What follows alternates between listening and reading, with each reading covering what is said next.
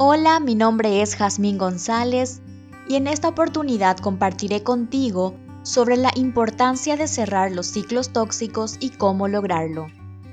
Primeramente definiremos qué son los ciclos tóxicos o a qué me refiero cuando digo ciclos tóxicos.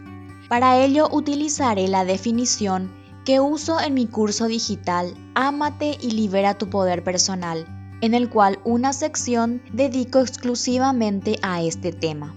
Y lo defino de esta forma. Los ciclos tóxicos consisten en vivir experiencias negativas que en el pasado ya lo habíamos experimentado. Es decir, repetimos situaciones, relaciones o nos encontramos con personas con determinado perfil que activan en nosotros emociones densas, muy similares a experiencias vividas en el pasado.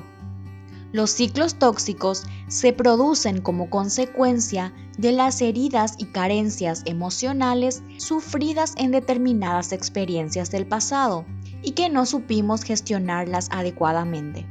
Entonces la mente subconsciente se encarga de traernos en el presente situaciones, relaciones o personas similares a las de ese pasado para que ahora sí logremos integrarlas de manera saludable. Y aquí finaliza la breve explicación. Entonces, los ciclos tóxicos es la manera en que inconscientemente repetimos una o más veces situaciones que activan ciertas emociones desagradables en nosotros.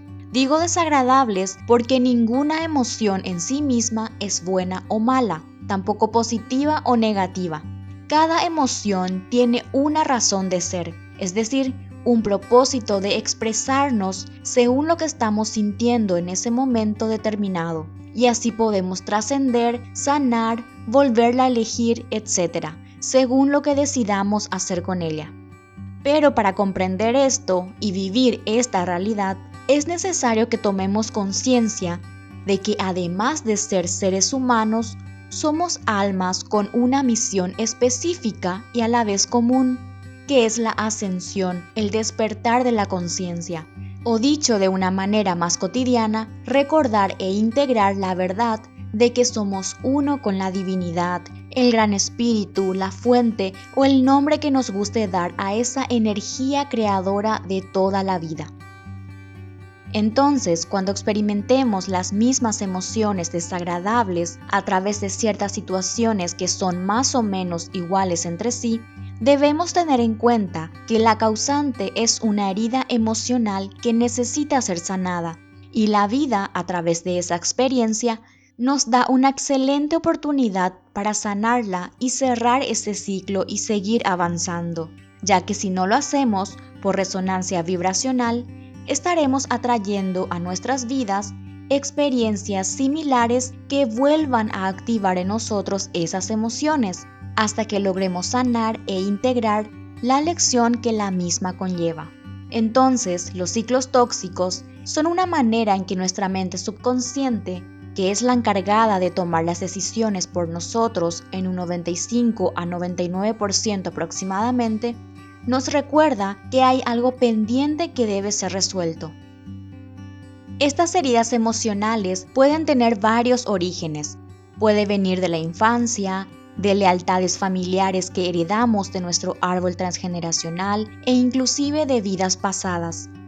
Si bien es útil conocer el origen de esa herida emocional, que ahora hace que estemos atrayendo a nuestras vidas situaciones que deseamos evitar, ya sea porque nos causan dolor o nos impiden avanzar en la vida, es importante saber que tan solo con conectarnos con esa emoción que estamos sintiendo en el momento y permitirla expresarse a su máximo de manera libre, es suficiente para que la sanación emocional ocurra y el ciclo se cierre.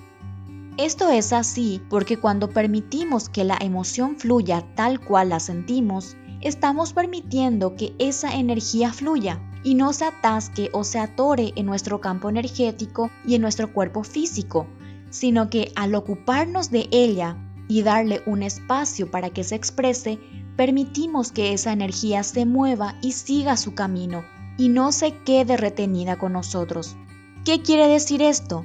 Que cada vez que tengas ganas de llorar, sea por la razón que sea, te des el permiso completo de hacerlo. Si sientes frustración, la sientas en su totalidad y permitas que se exprese en tu cuerpo, como suceda en el momento, dando gritos, patadas, llorando o como quiera expresarse, siempre usando el sentido común de no lastimar a otras personas ni a ti misma.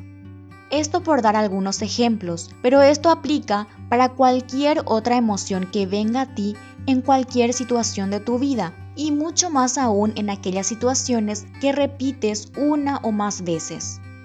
Por ejemplo, si siempre estás atrayendo hombres infieles, en lugar de culpar al otro o culparte a ti misma, permítete sentir.